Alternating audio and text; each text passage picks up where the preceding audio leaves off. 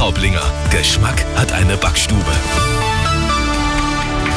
Es ist 18 Uhr, ich bin Sophia Leuchten. Doch keine Streiks bei der Deutschen Post. Die Deutsche Post und die Gewerkschaft Verdi haben sich auf einen neuen Tarifvertrag für die 160.000 Beschäftigten geeinigt.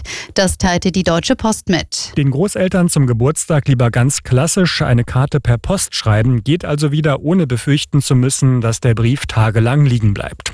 Die Gewerkschaft Verdi hatte ja sogar die Zustimmung der Postmitarbeiter für einen unbefristeten Streik. Ein Druckmittel für die Verhandlungen, das ganz offensichtlich dazu beigetragen hat, dass jetzt doch noch eine Einigung gelungen ist. In anderen Branchen sind Tarifkonflikte allerdings noch nicht gelöst und dort drohen weiter Streiks oder sie sind schon angekündigt, zum Beispiel im öffentlichen Dienst oder bei der Bahn. Jan-Henner Reitze, Nachrichtenredaktion.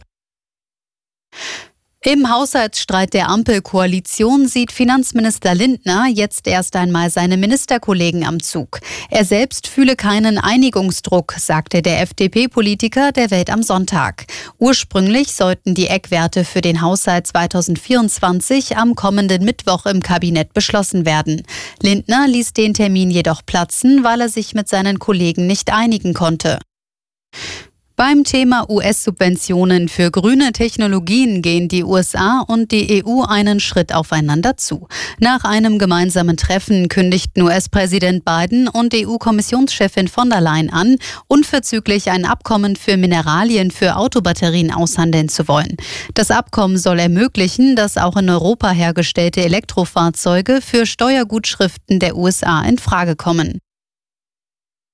In der Fußball-Bundesliga hat der FC Bayern das bayerische Duell für sich entschieden. Die Münchner schlugen am Nachmittag Augsburg mit 5 zu 3. Außerdem setzte sich Leipzig mit 3 zu 0 gegen Mönchengladbach durch.